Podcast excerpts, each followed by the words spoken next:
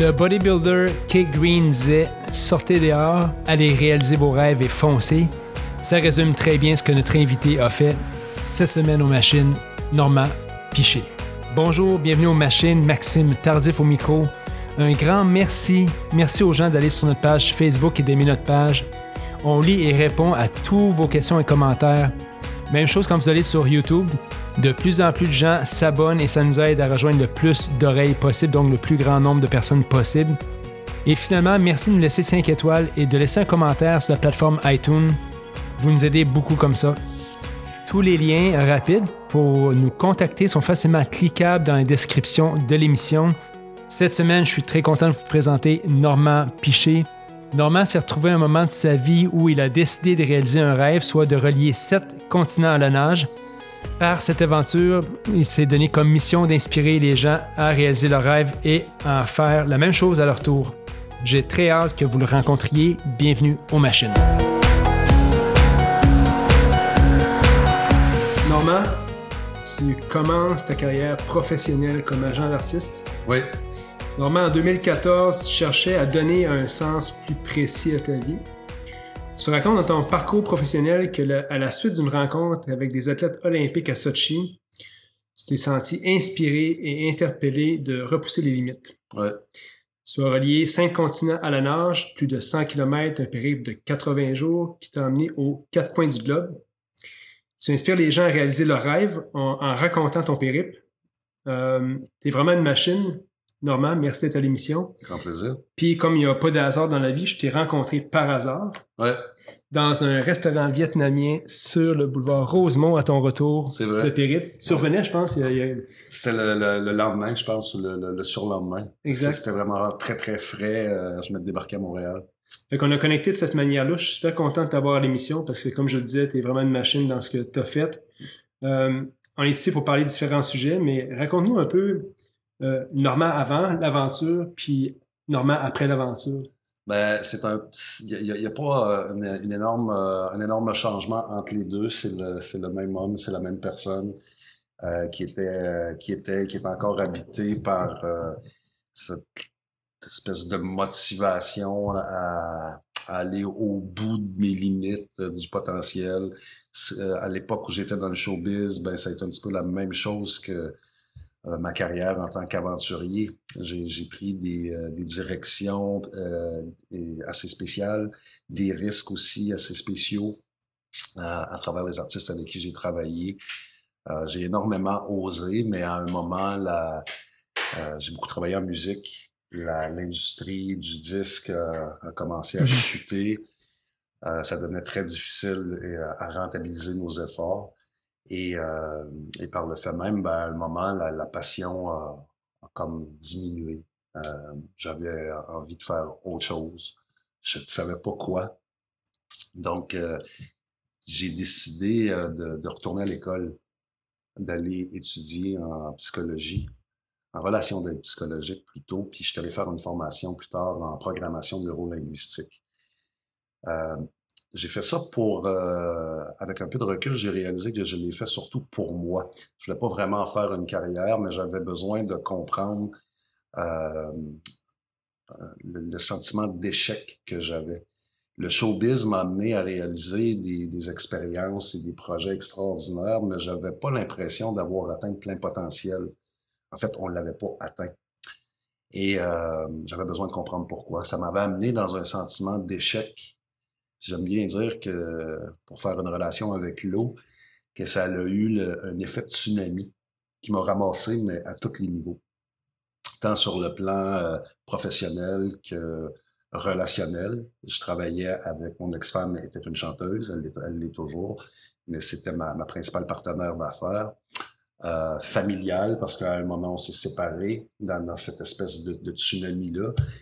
Euh, donc, ça, cette vague-là ramassait tout. Ma fierté, le sens que je donnais à ma vie, euh, mes passions. Puis je me suis retrouvé un peu dans une espèce de no man's land. Donc, retour à l'école, j'avais besoin de comprendre. C'était des, des, des formations euh, qui pouvaient m'amener à une nouvelle pratique professionnelle.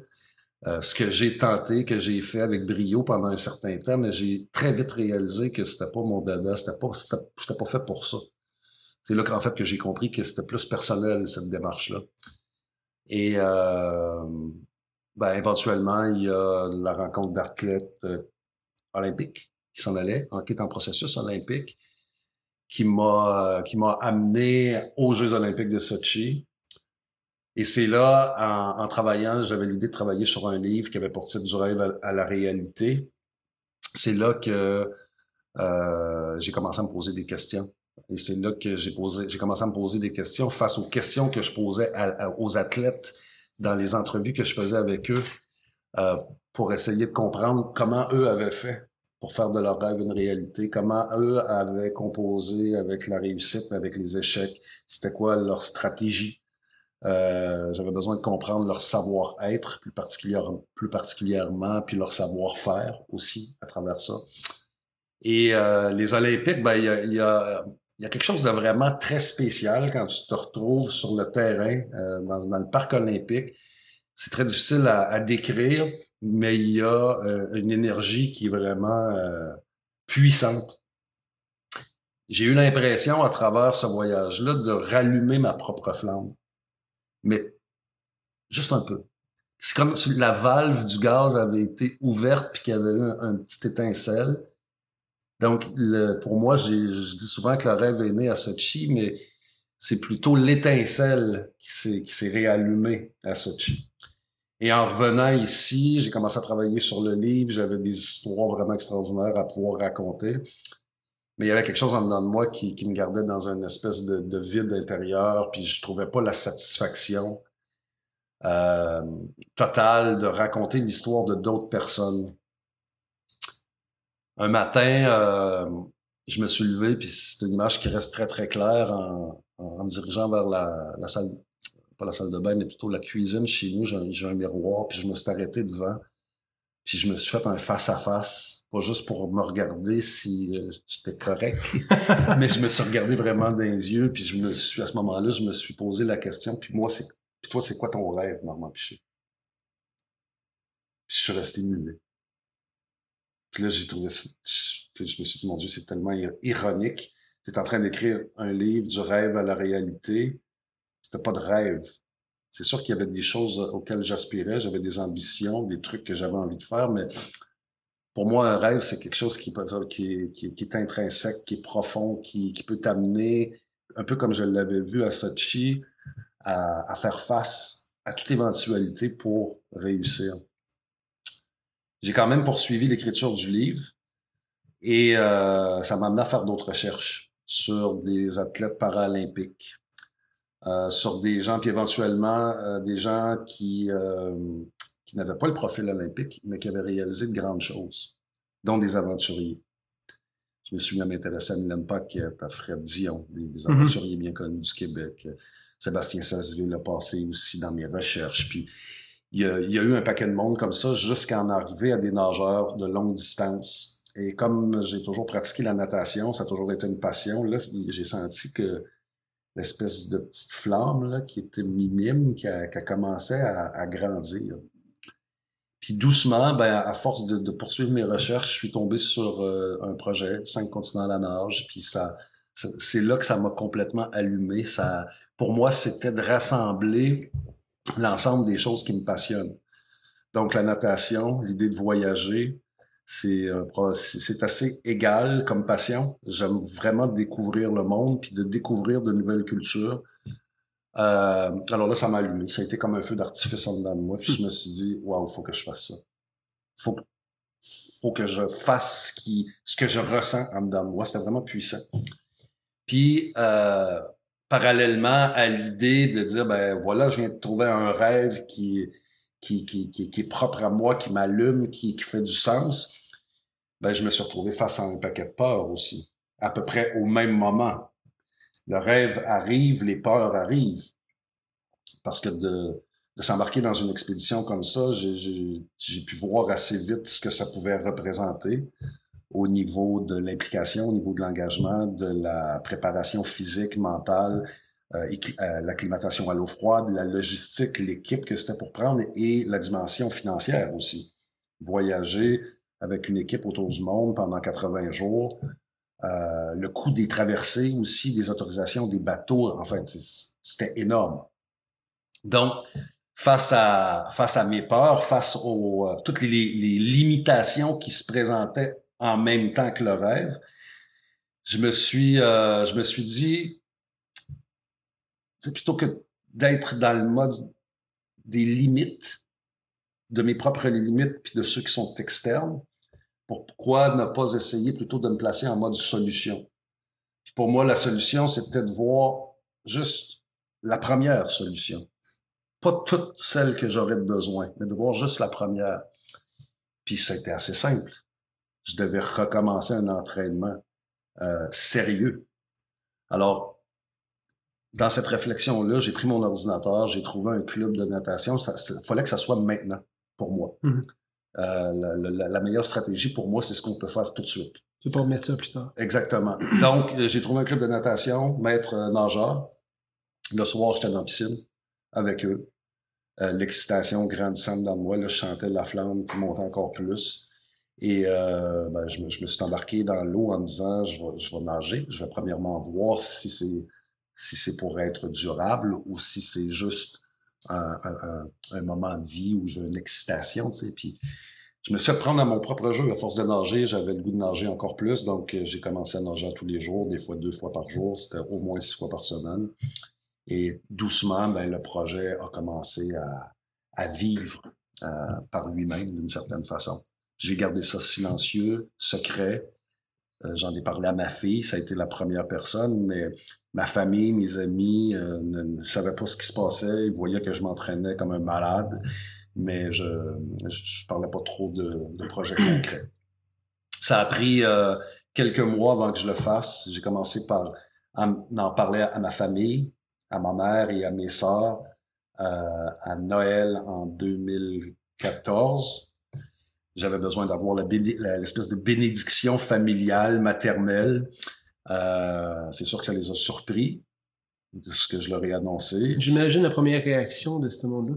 C'était Ben, c'est ça. Tu sais, la première affaire qui vient quand tu parles du Pacifique, quand tu parles du Bering, quand tu parles de, de la mer, c'est toujours les prédateurs marins qui arrivent en premier lieu. Fait que là, ils me disent, ben là, qu'est-ce que tu vas faire? Les requins, les baleines, les morses, les, méduses.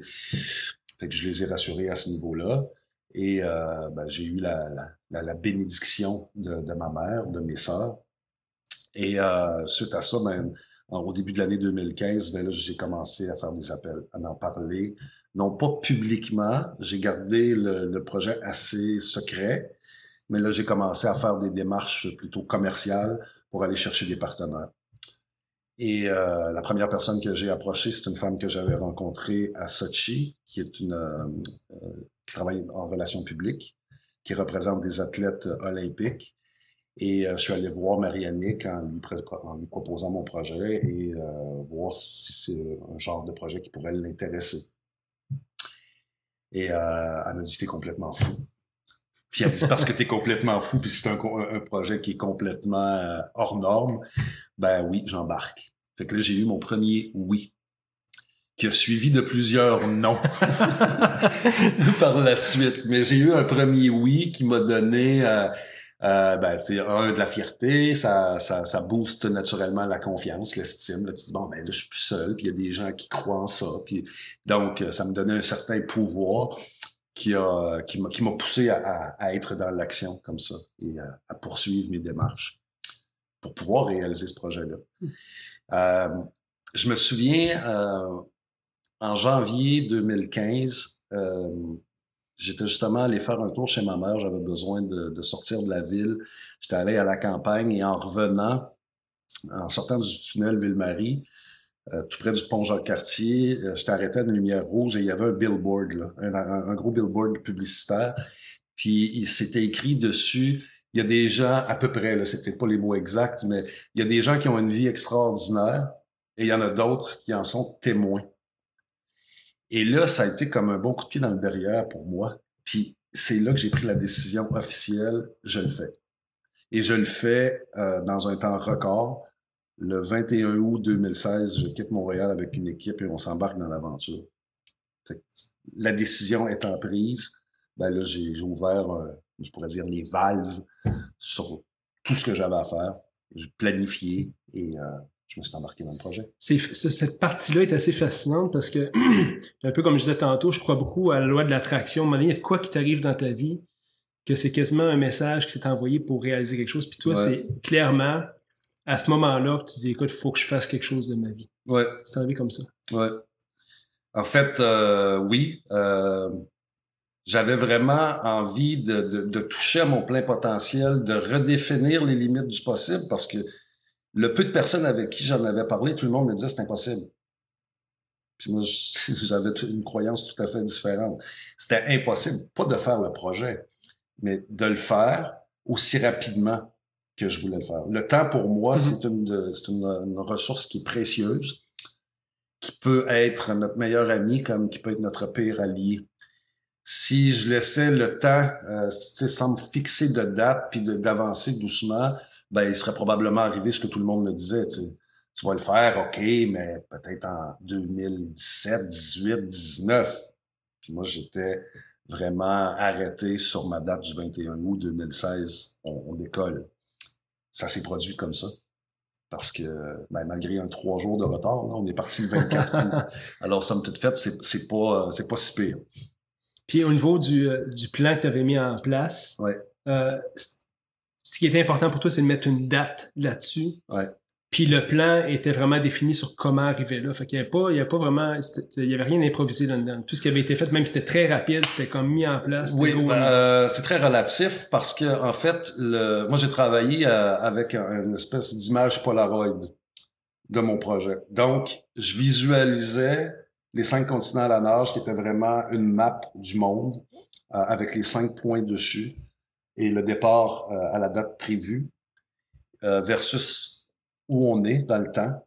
Et je suis revenu en arrière en me disant, pour décoller là, euh, j'ai pensé à mon entraînement. Je te donne un exemple. À mon entraînement, ben ici, après avoir consulté des coachs, des spécialistes, il faudrait que je nage, j'ai un volume d'entraînement hebdomadaire de X kilomètres par mhm. semaine. Et je suis revenu dans le temps. Donc, je savais à peu près où, comment me rendre là, mais de toutes les expériences que j'ai eues dans la vie, je voulais pas avoir un plan hyper précis parce que ça ne fonctionne pas, les plans hyper précis. En tout cas pour moi. S'il y en a que ça fonctionne, ils me donneront leur recette. Mais j'avais vraiment le feeling qu'il fallait que je demeure dans l'ouverture, dans l'action et que, et que je m'ajuste continuellement. Donc, d'avoir des stratégies que je pouvais tester. Si c'est fonctionnel, j'en fais plus. Si ça fonctionne pas, j'en ferai pas plus pour obtenir plus de non-résultats. Je vais essayer d'autres choses. Donc, ça a été une multitude d'essais-erreurs, euh, d'idées. Euh, certaines ont avorté, d'autres se sont concrétisées. Mais, mais l'idée, pour moi, ben, c'était vraiment de, de, de, de, faire tout ce qui est possible, tout ce qui pouvait paraître impossible. Donc, j'ai développé ma première euh, règle, ça a été de me dire, ben, c'est un, un projet qui est totalement déraisonnable alors je dois être et agir de façon déraisonnable, tout le temps. Ça, c'était rule number one. J'avais mis ça sur un papier dans le bureau. Puis quand l'équipe a commencé à, grandir, ben je le, parlais de, la règle numéro un. Soyons déraisonnables. On peut pas faire euh, des, petits gestes, on peut pas avoir de petits espoirs si on, on veut s'embarquer et réussir un projet comme celui-là. Ça m'a permis euh, d'aller cogner à la porte euh, de, de, gens que j'aurais peut-être pas fait naturellement, euh, d'avoir l'audace de communiquer ici et à l'international avec des gens potentiels qui pouvaient m'aider. ben voilà, c'était ça un petit peu, d'être déraisonnable, puis d'oser faire les choses, puis le, le, résultat, qu'il soit positif ou négatif, ben il pouvait venir avec euh, une tentative. Mm d'être flexible dans le processus pour toi, c'était un, un, gros atout. Ça a été un atout également pendant toute l'expédition parce qu'il n'y a rien qui s'est qui s'est passé tel qu'on l'avait prévu. Quand je dis rien, c'est à peu près rien sauf l'idée de réussir. Wow. Ouais. Pourquoi spécifiquement ce, ce défi-là de cinq continents à la nage, c'est venu comment exactement? Parce qu'il fallait quand même y penser, là. je vais faire ce défi-là en particulier. Ouais, ben ça a été inspiré. Il y a d'autres gens qui l'ont fait Ah déjà ouais? dans le monde. Euh, il y a deux Français qui l'ont fait ensemble, en duo. Et il y a un, un gars du Maroc, Hassan Baraka, qui est devenu un ami euh, de- depuis, euh, qui l'a fait sur deux saisons, Alors, sur deux années. Donc, il faisait des traversées, il revenait dans son pays, il refaisait une autre traversée, il revenait dans son pays. Les Français ont fait la même chose. Les Français l'avaient fait en 100 jours. Et je me suis dit, ben, pourquoi pas le, le faire aussi, mais en continu. Je reviens pas chez moi. Je vais tenter de le faire en 80 jours. C'est un peu inspiré de Jules Verne. Mon, mon cheminement artistique m'amenait à, à- à y amener une certaine poésie aussi au-delà du sport. Euh, j'avais le goût d'y amener une dimension sportive. Puis j'avais le goût d'y amener une, euh, dimension humaine. Euh, le projet est parti d'un besoin personnel, puis j'ai vite réalisé que ça pouvait devenir plus grand que moi, ce projet-là. Et euh, ben, je suis retourné fouiller un peu dans mes valeurs pour voir comment ça peut devenir plus grand que moi. Euh, parmi mes plus grandes valeurs, c'est l'unité, d'être uni euh, et la solidarité. Fait que j'ai voulu évoquer naturellement l'idée de rêver, ça commence d'un rêve. Fait que je me suis dit, ben, peut-être que ça va inspirer les gens à rêver, puis euh, à se lancer dans, dans, dans, dans la conquête de leurs rêves d'une certaine façon. Puis un rêve, ça n'a pas besoin d'être les cinq continents à la nage. Ça peut être de, de se creuser un jardin dans sa cour en arrière, puis d'un projet que tu dans, dans la tête depuis un bout. Ça peut être de te mettre à l'exercice, euh, de changer de carrière, de, de, de, de, de te rapprocher de ta famille. Je veux pas faire de, euh, de jugement sur la, la, la, la grandeur du rêve. Euh, mais voilà, je suis en train de me perdre un petit peu dans mes idées. Ça, ça, ça, je revois plein d'images en même temps. Mais euh, oui, donc je reviens à l'idée de, de- d'évoquer quelque chose de plus grand que moi. Mm. Alors, à, à un moment, je suis allé faire un camp d'entraînement au Mexique. Par mesure de protection, j'avais ma bouée qui était là avec moi, qui est attachée à ma taille pour être vue. Et s'il y a une problématique de- d'avoir un, un, un élément de sécurité, parce que j'avais pas d'accompagnement en mer avec euh, cette fois-là, j'avais, on était moins ma coach. Puis quand je suis revenu ici, j'ai vu les photos de la bouée, puis je me suis dit, hey, c'est, c'est trippant ça. Je pourrais me servir de ça comme d'une- d'un petit navire, puis d'inviter le monde à m'envoyer leurs rêves. Via mon site internet, on a monté une plateforme. Fait que je me disais, tu sais, quand tu partages ton rêve, c'est déjà un peu de t'en rapprocher. Alors j'ai invité les gens. Euh, j'ai invité les gens via le site internet, via les réseaux sociaux, via mes interventions dans les médias, à m'envoyer leurs rêves. Mais j'en ai reçu des centaines et des centaines et des centaines. Ouais. Alors, l'idée de voyager avec le rêve des gens euh, sur les cinq continents, de faire voyager leurs rêves, ben c'est né à un moment, puis ça, ça s'est produit. Et j'avais ultimement l'idée d'aller remettre le contenu de cette bouée-là dans une sixième et dernière traversée en Suisse, au lac Léman, euh, aux Nations Unies, pour évoquer justement cette symbolique de l'union, de la solidarité et de, et de la paix. Parce que de relier les cinq continents, ben, c'est un peu comme faire le pont pour moi entre les pays puis de faire le pont entre les, les différentes cultures, entre les différentes religions, entre les différentes euh, différences, en, en fait, entre ce qui nous sépare. Mhm. Et euh, ben voilà, c'est l'idée de, de cette bouée. Écoute, je trouve ça fascinant de parler avec toi. Puis ce que je constate, c'est que au départ, tu étais un type A entrepreneur très drivé, Ouais. voire impatient, parce qu'on est tous comme ça un petit peu dans, dans notre style de personnalité. Tu es allé vers un, un projet qui était vraiment un rêve pour toi. Y a-t-il des moments dans ce processus-là où l'impatience a pris le dessus et tu dit faut que j'apprenne à être plus patient puis apprendre à, à- à faire confiance au processus de cette aventure-là? C'est, oui, c'est clair. C'est encore aujourd'hui. Euh, étant un homme d'action et proactif, je suis toujours dans une quête. C'est jamais assez vite pour moi. Mm. C'est Par peu- c'est un contre- peu notre défaut. Ouais, ben c'est aussi une qualité. Ça, Ouais, ça, exact. ça stimule aussi les, les troupes, les gens qui nous entourent. Euh, mais en même temps, euh, oui, je sais qu'il faut faire confiance au processus. Il faut faire confiance euh, aux gens qui, qui, qui nous entourent, euh, qui amènent, qui redéfinissent aussi la forme du, du projet, qui amènent des idées. Et euh, mais de nature, bien que je le bien que je le sais, je ne suis zéro patient. I'm a go-getter. J'ai besoin d'aller chercher les choses le plus rapidement possible. Mais euh, je pense que je, je, le, je le comprends un petit peu plus maintenant. Puis là, je suis en train de développer une nouvelle expédition. Je me retrouve encore dans le même genre de processus où je me dis, sois patient, fais confiance, ça s'installe, ça va pas assez vite pour toi, mais c'est en train de se produire, c'est en train de se passer. Puis l'équipe que tu as eue pour monter ton premier, dont Anastasia, que je connais un peu, qui est une coach exceptionnelle de natation, j'imagine que tu as formé une équipe assez, assez serrée avec ces gens-là à travers ce processus-là. Oui. Tu prépares une nouvelle aventure, c'est-tu avec ces mêmes personnes-là que tu prévois? Euh... Euh, l'équipe, de vivre à proximité pendant 86 euh, jours autour du monde avec des gens euh, que tu connais, euh, c'est correct, mais c'est tout un défi aussi. Mm-hmm. Ça a été un des grands défis parce qu'on a souvent vécu dans des petits appartements, des fois dans la même pièce, on est 24 heures par jour ensemble, 7 jours par semaine, pendant trois mois, alors qu'on est dans des, des moments de défi, de stress continuel à, composer avec des embûches, avec des, des, faits qui sont inévitables.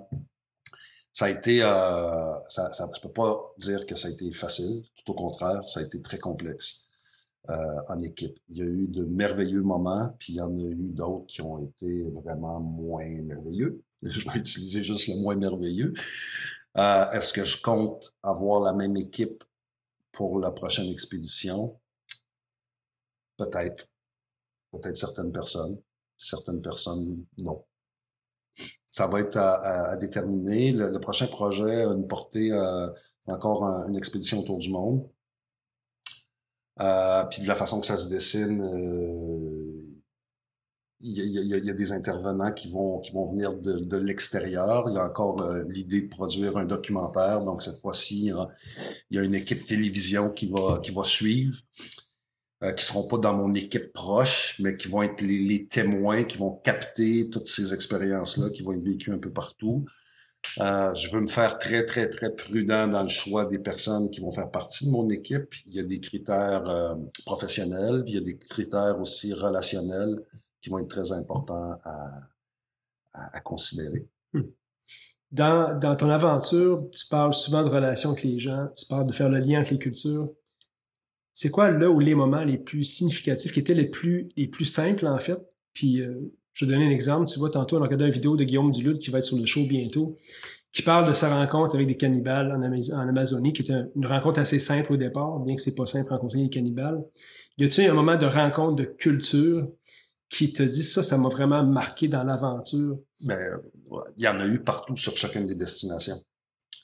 Euh, quand tu te retrouves euh, au, centre du détroit de Bering, sur une île euh, où il y a 140 personnes qui vivent là, qui sont complètement coupées du monde, euh, qui ont qui ont absolument pas le même rythme de vie que nous. Ils ont à peine une petite épicerie là, qui, ressemble plus à un magasin général du, du temps du Far West que d'autres choses. qui, qui sont pris sur leur île. Ils peuvent pas sortir de là souvent à cause des courants. La mer est assez chaotique. C'est un autre monde. Tu pars de là, euh, tu te retrouves en Papouasie, Nouvelle-Guinée, en Indonésie, euh, dans la jungle, sans électricité, sans eau, à vivre dans des petites cabanas sur le bord de la mer avant d'entreprendre la traversée. C'est un autre monde. Moyen-Orient, je me suis retrouvé en, Jordanie, en Égypte, Israël qui est à côté, l'Arabie Saoudite, tout est collé, tout est proche. On est dans un environnement qui est politiquement très hot. Euh, c'est un autre mode de pensée. J'ai fait des rencontres absolument extraordinaires sur place et, ainsi de suite jusqu'à la fin. La Grèce, Turquie, dans le corridor des migrants, euh, j'ai nagé euh, j'ai nagé dans la voie, dans le chemin exactement là où les, les migrants du Pakistan, de la Syrie, euh, ont marché jusqu'à Bodrum, en Turquie. Et de, de là, ben, ils prennent des bateaux de fortune, que j'appelle, des bateaux un peu tout croches, qui sont dangereux euh, pour se rendre en Grèce, sur l'île de Kos ou sur d'autres îles. Mais moi, j'ai nagé directement là-dedans en sachant qu'il y avait la possibilité de corps de personnes noyées qui, qui remontent à la surface. La, le Coast Guard turc et grec qui m'ont suivi m'avaient prévenu. Alors, ouais, c'est assez... Euh, ça a été des moments intenses. Celui-là, entre autres, de revenir en, Grèce, puis d'être accueilli parce que la traversée a fait jaser les gens sur l'île. C'est pas gros, donc euh, des nouvelles comme ça, ça se répand assez vite. Mais d'être accueilli par euh, plusieurs euh, migrants qui ont qui, qui, trouvent que ça donne un sens ce que je fais. Je, je m'attendais pas à ça. Là. Quand, je, quand je suis revenu sur l'île, sur la terre, puis que je vois tout ce monde-là qui m'applaudissent, puis que je vois bien physiquement que ce n'est pas des Grecs, que c'est des gens qui viennent de l'autre côté aussi. Qui, euh, c'était émotivement très, très impliquant. Il y a eu l'équipe qui voyageait avec moi, l'équipe des gens qui sont restés à Montréal. Puis il y a eu toutes les rencontres aussi qu'on a fait autour du monde, des gens que des ressources qu'on a développées sur le terrain qui sont devenus des acteurs euh, du projet parce qu'ils se sont impliqués comme ça, euh, hmm. de bonne foi, ils ont voulu donner un coup de main. Et sans ces rencontres-là, ben, je pense pas qu'on aurait réussi. Donc c'est vraiment, quand je parle d'unité, c'est l'unité qui a permis la réussite du projet. Dans ton voyage, tu parlais euh, tantôt que en fait, il y a, y a des gens qui t'ont aidé. Y a-t-il un moment dans le voyage que tu dis, écoute, ça, c'est vraiment tombé du ciel, cette aide-là aujourd'hui pour que je puisse faire ou accomplir telle traversée? Parce que je sais que quand tu es parti de ta première traversée, je pense, tu as manqué des autorisations que tu as eues à la dernière minute pour faire mhm. cette première traversée-là. Y a-t-il un moment dans cette aventure où tu te dis, écoute, ça se peut pas que je sois chanceux de même, c'est l'univers qui conspire à ce que je fais, à ce que je crée ça, parce que c'est pas un hasard que ça m'arrive. Continuellement. Ouais. Ouais. Euh, à chaque destination, habituellement, dans les débuts, les premières personnes qu'on rencontrait devenaient des alliés. Puis,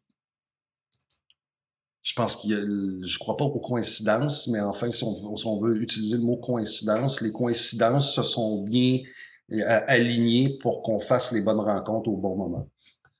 Alors, euh, totalement. tu vois, je parlais avec une amie dernièrement, puis euh, elle m'expliquait une aventure qu'elle vient de vivre au Madagascar, puis elle me disait, c'est fou comment euh, tout arrivait par magie. Je, je pense pas que c'est par magie.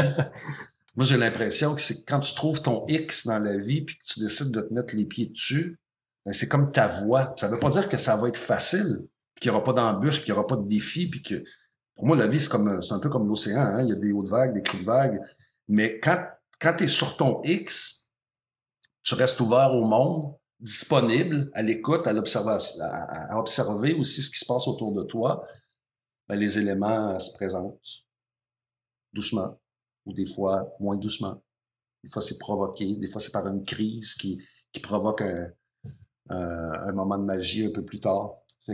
J'ai développé la, la, faculté de voir les embûches, les défis euh, ou les obstacles qu'on se fait mettre des fois euh, en pleine face d'une façon un peu comme une bonne claque, là, ben, je, moi, je vois ça maintenant comme des cadeaux. Je vois le défi, l'embûche, comme une, euh, comme euh, une possibilité de solution. Comme une ouverture à une solution. Comme une opportunité pour ouais, quelque chose. opportunité, le bon mot. Ouais, c'est ce qu'ils disent, en fait. Ils disent que les premières, premières choses, c'est les choses qui te font peur, c'est les choses que tu dois faire, un peu comme tu disais tantôt, que avec le projet, les craintes sont arrivées. Ouais. Puis les défis sont souvent des opportunités pour aller euh, pour aller puiser dans tes ressources pour trouver une solution face à tout ça. Ouais. T'avais-tu prévu euh, ton, ton retour ici au Québec? Savais-tu un peu comment ça allait se passer ou quelle trajectoire tu allais prendre à ton retour? Euh, quel sens ça allait donner au voyage? Parce qu'il y, y, a un impact lors du voyage, puis il y a l'impact d'après le voyage. Ouais. Ça s'est-tu passé comme tu pensais le retour? Pas du tout. Il n'y a rien qui s'est passé comme j'avais pensé. C'est pas vrai. Je peux pas dire rien tout se transforme dans, mon, dans, ma, dans ma façon de voir ou de concevoir les choses. Euh, je me souviens à Sochi, je parlais avec un coach qui me disait, tu sais, on fait des plans, on les écrit de la main droite, puis le lendemain matin, tu te lèves, puis tu l'effaces de la main gauche, puis tu recommences pour composer avec, euh, avec le moment. Euh, puis ça, ça j'ai toujours conservé un peu cette, euh, cette idée-là de me dire, ben, on peut avoir le plan, ça risque de changer. C'est à peu près sûr que ça va changer. Puis l'important, c'est de s'ajuster. mon retour a été très difficile. Euh, J'aime bien dire que le retour a été la plus longue traversée de, de, de, de mes traversées. Parce que il y a des choses qui avaient été prévues, ça ne se passe pas nécessairement de la même façon, ça s'est transformé. Euh, heureusement, ça m'amène encore sur des, euh, ça m'amène sur des, des de, plus belles opportunités que j'avais imaginées. Mais il y a eu une période de transition, il y a eu une période aussi d'intégration euh, au vécu, aux apprentissages qui ont été faits dans l'expérience, les apprentissages individuels, puis également collectifs à travers l'équipe, d'une façon, ben, c'est ça, plus collective. Alors, je pense que un des éléments magiques, en tout cas pour moi, c'est de s'ajuster, conserver le, le, l'objectif ultime. C'est quoi que je veux faire avec ça, puis de rester ouvert à, toutes les opportunités qui peuvent se présenter, puis à ceux que que j'avais imaginé, mais qui finalement ça se passe pas de la même façon. Mm-hmm. C'est intéressant parce que tu t'expliques ça, puis euh, il y a un paquet d'entrepreneurs qui écoutent ce show-là, qui vont qui vont se voir là-dedans parce que tu parles dans le fond que ça se passe pas exactement, puis c'est un peu la, nature de la vie, ça se passe jamais comme tu penses que ça va se passer. Mm. Puis là, t'as pas le choix de conjuguer avec ces différentes affaires-là, surtout un retour après une aventure de même, c'est comme un gros high. C'est pas juste closer un deal, c'est closer un gros deal qui dure, qui dure plusieurs mois. Fait que je pense que ça va résonner avec pas mal de monde, ce que, ce que tu dis à ce niveau-là. Mm-hmm. Euh, dis-moi donc, au niveau des questions plus, plus ouvertes, euh, à travers ton processus, y a-tu un livre dans ta vie qui t'a marqué que tu aimerais ça, si tu avais la chance, tu l'offrirais au plus de gens possible? C'est une bonne question. J'ai beaucoup aimé euh, le, le, récit d'aventure de Milan Paquette. Euh, qui Milan, c'est une bonne amie qui m'a beaucoup inspiré, qui a été euh, un modèle pour moi dans, dans, dans ma démarche. Euh, j'ai lu un paquet de livres là, à travers mes études en, en programmation neurolinguistique, en relation d'aide psychologique. Il y a eu un moment où je me suis beaucoup intéressé au développement personnel. Fait Il y a plein de bons livres que que, que, que j'ai lu. Euh, mais le livre, mon, mon livre préféré que, que j'ai lu, c'est un roman, c'est un, une fiction que j'ai lu en Espagne l'été passé, euh, un peu par hasard, parce que je ne connaissais pas ce livre et j'étais parti justement à travailler sur l'écriture de mon livre, sur le projet des cinq continents. J'ai pris l'été pour aller faire du vélo camping. J'avais besoin de simplicité, euh, j'avais besoin de solitude justement pour intégrer tout, euh, tout mon, mon, mes apprentissages. Et euh, donc, je suis retourné en, Espagne, à Tarifa, où j'ai fait une des traversées. C'est une ville dans laquelle, avec laquelle je suis tombé amoureux. Une ville de passion, de passionnés, de kite surfing, de surf, de, de gens qui font de la planche à voile. C'est, c'est, c'est, c'est la mer, c'est, c'est, magnifique. Et euh, ma sœur qui faisait un road trip avec son copain euh, arrivait du Portugal, sont passés par Tarifa, on a passé quelques jours ensemble, puis elle m'a parlé du livre de Joel Decker, euh, La vérité sur l'affaire Harry Kébert. Et euh, elle m'a dit, je suis, euh, ce livre-là me fascine, je vais essayer de le terminer avant de partir, faut que je te le donne. Puis elle a réussi à le finir. Puis quand j'ai commencé à faire la lecture de son livre, euh, j'ai pas été capable d'arrêter. C'est une brique, là. 600 quelques pages, puis je l'ai lu d'un trait. Au-delà du, euh, du suspense du livre, il y a des messages subtils sur la vie, sur euh, la, la, la façon de l'auteur ou enfin ses mentors de, de, de, voir la vie, des espèces de conseils à, à chaque chapitre qui hmm. sont présents, qui m'ont marqué, puis que j'ai, je, je, conserve très précieusement encore aujourd'hui, puis que je, je, me réfère à dans l'écriture de mon livre actuellement. Je relis ça peut-être pas au quotidien, mais de façon assez fréquente. Je suis allé juste chercher les extraits euh, qui, qui, qui avaient une, espèce de message un petit peu plus éducatif à passer, puis, euh, puis je m'en sers. Puis voilà. Fait que ce livre-là, oui, je l'offrirai à tout le monde parce qu'il y a un côté euh, très divertissant, puis il y a un aspect en même temps très humain, puis il y a un suspense, il nous fait réfléchir. Alors, c'est pas dans l'ordre de, de vouloir inspirer les gens, le livre, mais moi, ça m'a grandement inspiré. J'ai lu un livre cette année d'Éric Saint-Cyr. Ça dit quelque chose, Éric Saint-Cyr? À l'ombre du soleil? Oui. T'as-tu lu ce livre-là? Non. Écoute, c'est vraiment, moi, c'est le même. Puis Éric, j'espère qu'un jour, tu vas venir à l'émission. C'est vraiment un des livres extraordinaires que j'ai lu cette année. Puis euh, c'est dans un autre complètement un autre type de, de livre que je, tu sais, on est plus dans le développement personnel, on, on lit des, des, ouvrages sur différentes choses. Mais ça, je te le recommande chaudement. C'est tout un livre intéressant. J'ai passé à travers, j'étais prêt de le laisser, de le laisser aller. C'est bon signe. Ouais. Quand tu le termines le livre puis que t'as pas le goût de fermer le, livre, là, quand t'as pas le goût que ça finisse parce que tu sens que tu vas t'ennuyer des personnages, tu sens que tu vas t'ennuyer de l'histoire, ben c'est un bon signe. Ça, c'est mon objectif. J'aimerais ça quand j'aurai fini mon manuscrit, là, qu'à la fin, les gens aient pas envie de terminer le livre. C'est du pour quand, ce, ce livre-là? Euh, ça devrait sortir à l'automne ou janvier 2019. Cool. Ça, il reste des petites choses à aligner parce qu'il y a un documentaire qui est en préparation ah aussi pour euh, la télé. Alors, euh, j'aimerais, mon, mon, mon, souhait, c'est que le livre et le documentaire sortent parallèlement, dans, à peu près dans le même temps. Donc, il y a, il y a une question de, de voir avec la, maison d'édition, avec les diffuseurs, comment on, va orchestrer ça. J'imagine que tu reçois souvent des témoignages de personnes qui ont entendu parler du périple, qui t'ont vu en conférence. Y a-t-il des gens que tu as, que marqué de manière insoupçonnée, que c'était comme, justement, comme tu disais tantôt, une claque d'en face, tantôt que ça les, a, ça les a vraiment marqués, ce que tu as fait, ce que tu as réalisé? Ça les a même inspirés à faire autre chose. Tu vois, Sébastien, quand il était ici, il disait que des gens qui ont été après sa conférence, ils allaient le voir pour s'inscrire à l'Ironman. Euh, puis ces gens qui avaient jamais fait de triathlon. Y a-t-il du monde qui t'ont, qui aussi ont été inspirés parce que de fait, ça t'a vraiment marqué? Comment ils ont réagi à ton, à ton aventure? Ben, en fait, il y en a plusieurs. C'est, euh, c'est euh, comment dire, euh, chaque conférence que je fais, je suis surpris de, de voir comment les gens sont aussi captivés, puis euh, il y a toujours une période de questions à la fin de voir comment les, questions qui ressortent de ça, les commentaires que je reçois euh, par courriel ou par les, réseaux sociaux par la suite ou euh, quand les gens viennent me voir. Euh, j'aime beaucoup travailler avec les jeunes. j'aime beaucoup faire du scolaire dans les conférences. Mm-hmm. J'aime, je fais du corporatif, j'adore ça. Mais j'ai une relation particulière avec les jeunes, puis c'est probablement pas basé sur la croyance, sur mes croyances. C'est pour moi, c'est eux qui ont le futur entre les mains. Euh, c'est eux qui ont la possibilité de changer, d'améliorer les choses. Je pense qu'on l'a tous, mais je veux dire, ça, fait partie des nouvelles générations. Donc, euh, les, les, ados, les jeunes adultes, peut-être parce que ma fille en est une aussi, euh, j'ai beaucoup de plaisir à, à, aller leur raconter mon récit, puis de, je vois dans, le, dans, dans leurs yeux que ça l'allume quelque chose. Et euh, il y a des écoles, il y en a une entre autres où je suis allé trois fois, trois reprises. J'ai rencontré différents groupes. Je pense que là, j'ai passé toute l'école au complet, là, une, école secondaire. Mais euh, à un moment, ben, je suis allé rencontrer les jeunes pour voir. La, direction me disait que ça avait vraiment eu un impact très fort chez les jeunes. J'ai dit, OK, mais je vais aller les rencontrer, les jeunes. Je veux savoir à quel point ça a eu un mm-hmm. impact.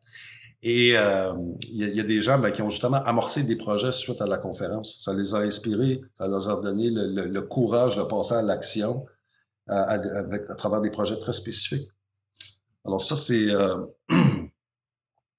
c'est ma plus grande paye, je dirais. C'est ma plus grande valorisation de, mon expérience, de, de, voir que je, peux, à ma façon, mais tout à fait humblement, contribuer à plus grand que moi. Parmi tous tes projets, la vie avance vite. Hein? Mon père disait souvent qu'à 10 ans, ça va à 10 km heure, à 20 ans, à 20 km heure. Puis moi, je vais avoir 40 ans cette année, puis toi, peut-être un petit peu plus, un petit peu plus vieux. Ouais. Comment tu perçois ça, l'avancée du temps versus tout ce que tu veux accomplir dans ce moment-là sur la Terre qui est assez court? As-tu un sentiment d'urgence d'accomplir le plus d'affaires possible? Euh, sentiment d'urgence. Non, j'ai pas un sentiment de vouloir accomplir le plus de choses possible.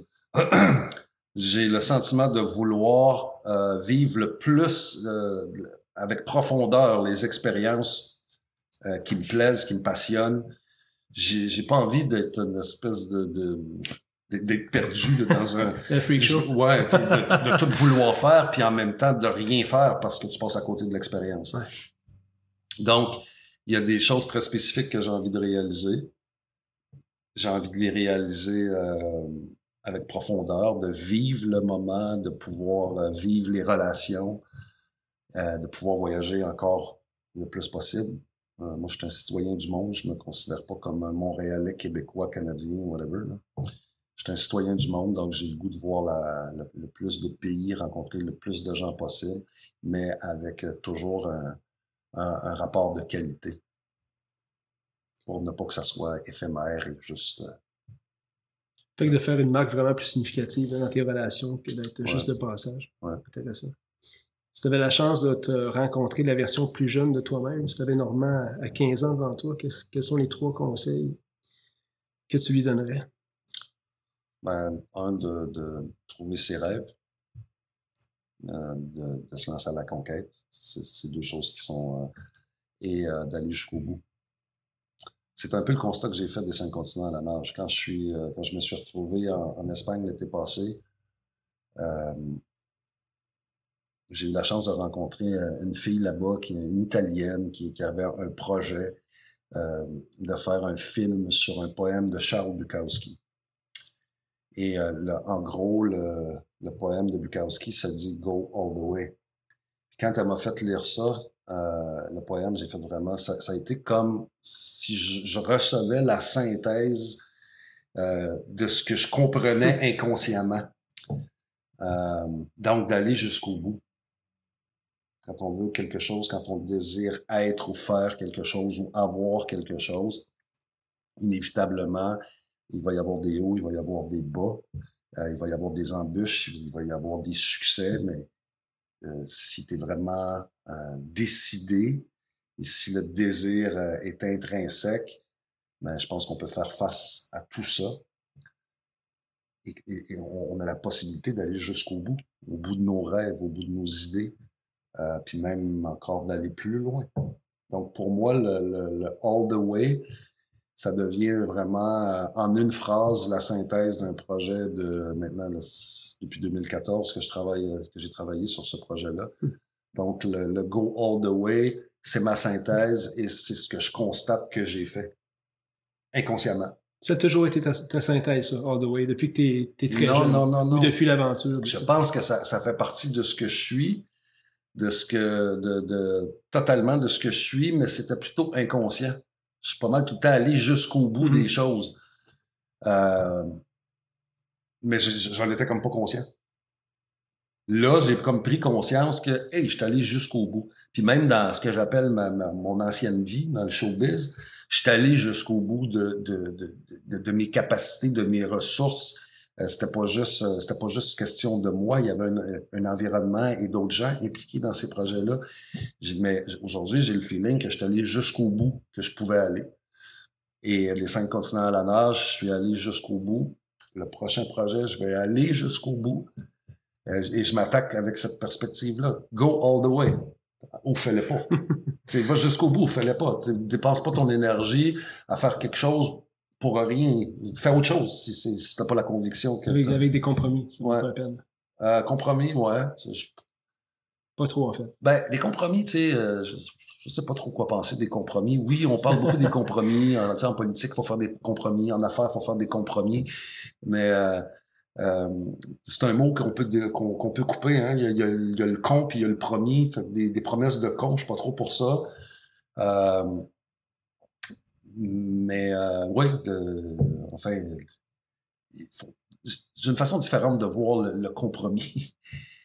euh, je le ramènerais plutôt à, là je pense à voix haute, là, à, l'union. Essayons d'unir plutôt que de faire des mm-hmm. compromis. Essayons d'unir nos forces euh, pour éviter nos faiblesses. Ben, comment on peut unir nos faiblesses euh, ensemble? Tu sais, comme, comme si je te donne un exemple, toi, comment pourrais-tu contribuer à mes faiblesses, euh, puis te servir de, de, de, de, mes forces, puis à l'inverse, je fais la même chose? Si on pense à un travail d'équipe, on fait pas trop de compromis. Tu sais, faut pas être, faut pas être con dans la vie.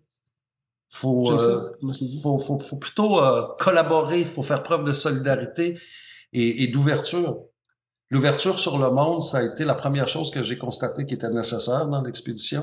Euh, avec la première traversée en Alaska, je suis parti de là en me disant, ici, s'il devait y avoir une thématique, c'est l'ouverture sur le monde. L'ouverture sur la, la différence et, et, les différentes cultures. Et de, de essayer de, de s'adapter à ça. Euh, J'aime bien l'idée que étant, étant conférencier, je fais de la conférence, je parle beaucoup. quand je me retrouve dans des, euh, dans des situations de voyage, j'essaie de me servir moins de ma bouche, puis de me servir plus de mes yeux puis de mes oreilles. Ce qui est intéressant, c'est qu'on en a deux. On en a deux et on en a une. Ce que j'ai le moins en, aventure, j'essaie de, de, le mettre, mais de m'ouvrir, d'écouter, d'observer, euh, de regarder la carte du monde de l'autre personne qui est devant, qui est devant toi, devant soi, et essayer de s'ouvrir à ça. Parce que y a on a tendance, on, en tout cas, je veux pas généraliser, mais c'est quelque chose que j'observe. Tout le monde cherche à avoir raison. J'ai compris qu'on a toute raison. Tout le monde a raison. Il n'y a pas personne qui a la, raison absolue sur Terre. On a raison par rapport à qui on est, par rapport à nos croyances, par rapport à nos valeurs, notre culture, notre environnement, là où on est, où on est né, notre ville, notre, la culture qui existe ici. Tu te retrouves en Papouasie, Nouvelle-Guinée, la personne a raison, bien plus que moi, est dans son environnement, est dans sa culture, est, est, dans euh, sa réalité de vie, puis de, de, son histoire de vie. Alors, si je veux être en relation composée, à avoir le support de cette personne-là, j'ai avantage à m'ouvrir à elle plus qu'à essayer de d'imposer qui je suis. Euh, ben, ça t'apprend beaucoup plus quand tu t'imprègnes de ce monde-là, quand tu fais juste écouter que de vouloir être l'interlocuteur tout le ben, Moi, je, demeure avec mon, mon objectif. Mon objectif est toujours là. Je, je veux faire la traversée entre ces deux continents-là. Euh, ça doit se faire. Mm-hmm. Pour que ça se fasse, ben naturellement, euh, je veux pas dire imposer, mais je, je dois être euh, euh, très, euh, je perds mes mots là. Très clair dans ton intention. Ben très clair dans mon intention, oui, puis très ferme dans mon intention. Mm-hmm. Mais si je veux la réussir, mon intention, mon objectif, j'ai avantage à, m'ouvrir euh, à, à, ces gens-là parce que c'est eux qui contribuent à, à, ce que ça puisse être possible. Alors si j'arrive là puis que je suis euh, roi et maître, euh, puis que je, ça marche pas là. l'ouverture sur le monde est, pour moi très importante et un outil qu'on devrait euh, développer un peu partout, de s'ouvrir à l'autre. Pas juste dans le domaine du voyage, dans le domaine je regarde ce qui se passe dans les écoles, l'intimidation, dans le domaine des affaires, si on avait un petit peu plus d'ouverture à l'autre, on aurait déjà réglé beaucoup de trucs, je pense. Et les situations pourraient être beaucoup plus euh, paisibles. Bien dit, ça. Mm. Ton prochain projet, est-ce que c'est quelque chose qui est encore au stade de secret? Euh, c'est pas secret, c'est pas totalement secret. Je, n'en ferai pas l'annonce maintenant parce qu'il y a un moment qui est prévu pour mm-hmm. ça, pour le faire. Euh, ce que je peux dire, c'est que ça, ça concerne toujours la natation ça se passe encore autour du monde. Si je le fais dans les temps, ce sera un, nouveau record du monde. Euh, J'aime défier le temps. Qu'est-ce que tu veux? Euh, euh, ça va être un nouveau record du monde. Ça va être encore plus extrême que ce que j'ai déjà fait. Euh, ça fait peur? Ça fait peur. La, la peur m'excite. C'est ça. Je peux pas dire que ça me fait peur. Oui, ça peut être épeurant mais ça m'excite en même temps, ça m'attire parce que les peurs ont souvent été le plus beau chemin à suivre dans ma mhm. vie. Alors, euh, la, peur, je la vois pas comme un ennemi, mais je la vois comme un, un, indicateur de peut-être la, la, la, route que j'ai à prendre. Si je décide de faire face à ces petites peurs-là, ben, je te donne un exemple très concret. Là. Euh, je suis en train de préparer mon livre sur l'aventure des cinq continents à la marche. J'avais peur de l'écriture. J'ai une capacité d'écriture. Je suis quand même une personne qui a une certaine facilité à communiquer des idées, à construire des histoires. Mais j'avais peur de, l'idée d'être l'auteur d'un livre. Et là, euh, euh, allé voir des gens qui ont un petit peu plus d'expérience pour aller chercher de l'aide à la rédaction. Et pas plus tard que hier, en fait, c'est vraiment, c'est très récent, j'ai dit non. Là, je fais, je fais face à mes peurs et je l'écris seul. Parce que je suis la meilleure personne pour le faire. Pas parce que j'ai la plus belle plume, pas parce que c'est pas mon métier, je suis pas un écrivain, mais parce que j'ai vécu cette expérience-là. chaque émotion que j'ai vécue dans le processus, dans l'expédition, avant, pendant, après, sont dans mon ADN. Alors, c'est à moi à, à mettre ça sur papier maintenant, puis de l'histoire que j'ai en tête, ben, je vais me servir de mes mains, puis de mon clavier, puis de, de mes Ça sera pas édité par quelqu'un d'autre. Ça va être édité par... J'ai signé avec une grosse maison d'édition, mais ça sera pas écrit par quelqu'un d'autre. Exactement. Ça va être écrit, c'est moi qui vais l'écrire, puis T'sais, de toute façon, le processus depuis 2014, depuis mon expérience à Sochi, j'avais tout, j'ai tout écrit. J'ai toujours eu un journal 2014-2015, des journaux euh, d'écrits d'émotions, ce que je vis, euh, daté. Je, le fais encore aujourd'hui. Je suis en train de m'embarquer. Tu sais, j'ai déjà une montagne de textes. L'été passé, j'ai passé six semaines en Espagne à écrire, à, revivre chaque moment de l'expédition parce qu'on a, tout a été filmé pour le documentaire. Donc, je suis parti avec mes disques durs, mon ordinateur, et j'ai revisionné tout le matériel, plus de 55 heures, à revoir des scènes, euh, à essayer de comprendre certaines situations, comment ça s'est passé. Donc, j'avais déjà écrit toute la structure du livre, tous les, chapitres, qu'est-ce qui se retrouverait dans chaque chapitre. Puis, quand j'ai pris la décision, ben là, je l'ai écrit, le livre, je me suis trouvé quasiment niaiseux d'avoir d'avoir pris aussi de temps à, prendre cette décision-là. Et euh, hier, justement, je suis allé rencontrer mon éditrice, puis je lui ai fait part de cette nouvelle-là. Puis était consciente que j'avais des gens qui étaient pour m'appuyer dans l'écriture, puis j'avais une certaine euh, crainte que ça l'inquiète. Puis au contraire, était emballée de, de mon idée, de ma décision d'écrire le livre ah moi-même. Ouais. Fait que au, euh, au final, euh, ça a créé chez moi encore plus de motivation puis d'excitation face à, la sortie du livre. Hmm. À, l'idée de, de, faire moi-même l'écriture, le processus, de leur vivre, de, de, me dire, bon, OK, je me donne du temps, là, puis dans les, les prochains mois, euh, je vais être focus, je vais être comme un laser à, à chaque petit moment que j'ai de libre pour le livre. Écoute, Normand, tu as tellement d'affaires intéressantes qui sortent de toi que je pense que je peux t'utiliser encore pour au moins deux heures de, bon stop. je sais que tu as des rendez-vous après, mais j'ai deux dernières questions pour toi. Euh, qu'est-ce que tu écoutes ces temps-ci? Qu'est-ce que j'écoute comme musique? Peu importe. Télévision, qu'est-ce que tu écoutes que tu mets dans, tes yeux dans ta tête qui... Euh, de ce temps-là, je suis beaucoup à l'écoute de mes émotions. Ça, c'est la, première chose. Fait que j'aime beaucoup la musique. Mais de, de, depuis un certain temps, euh, dans, dans, le processus d'écriture du livre, du, du euh, documentaire aussi, j'ai tendance à vivre dans le silence quand c'est possible. Puis même ma fille qui est ado, quand elle arrive et qui écoute tout le temps de la musique, je veux pas briser son euh, son, son, son univers, son plaisir, mais des fois ça a tendance à m'agacer. Puis j'avais l'habitude moi de me lever avec de la musique, de me coucher avec de la musique. Donc là, je l'écoute beaucoup de ce que de, de mes émotions. Euh, Sinon, euh, j'ai pas de télévision. Ah? J'écoute pas la télé. Donc, ce que je regarde, c'est très sélectif. Je regarde beaucoup de documentaires euh, qui portent sur des, sujets qui peuvent être totalement différents. C'est sûr que l'aventure m'intéresse, le voyage m'intéresse, mais également la politique. J'aime comprendre euh, ce monde euh, un peu tordu de la politique. Je m'intéresse à la politique américaine, européenne. Donc, c'est très sélectif. Les choses que je regarde, que j'écoute, viennent d'un intérêt et c'est pas juste pour le divertissement. Si ta vie s'arrêtait aujourd'hui, de quoi tu veux les de, de, de quoi tu veux les gens euh, se souviennent de toi exactement? C'est une bonne question. Euh,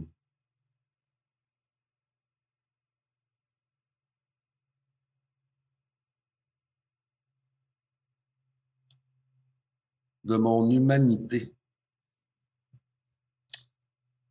Suis un citoyen du monde et euh,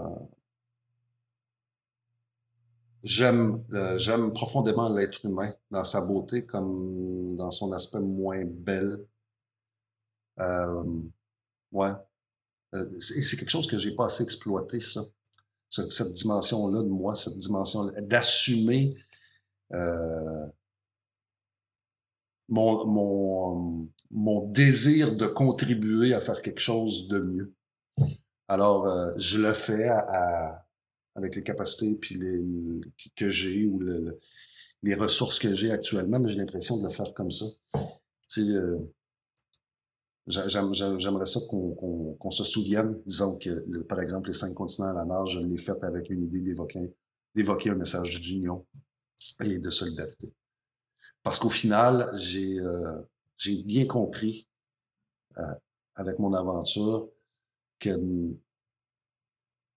notre plus grande beauté en tant qu'être humain, c'est nos différences.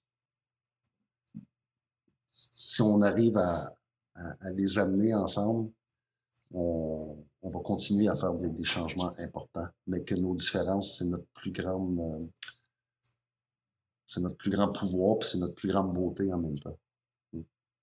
On peut, on peut connecter avec toi à quel endroit? Facebook? je suis sur Facebook. Instagram?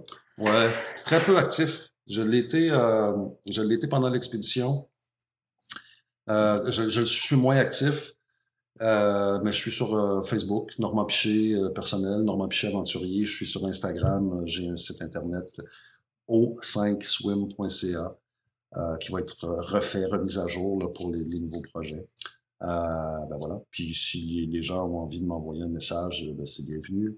Le, le, les rêves, je les prends toujours parce que la bouée va me suivre encore sur euh, le, prochain projet. Donc, je vais continuer à, voyager avec des rêves dans ma bouée. Ça, ça se passe par mon site Internet. Et s'il euh, y a des gens qui ont envie de m'envoyer des petites questions ou whatever, ben, je, réponds. Ça, prend des fois 24 à 48 heures, mais j'essaie de répondre. Écoutez, euh, merci beaucoup, Normand. J'apprécie énormément. C'est vraiment des belles choses que tu nous as dit. J'espère reconnecter avec toi aussi prochainement pour ton prochain voyage. Ah oui.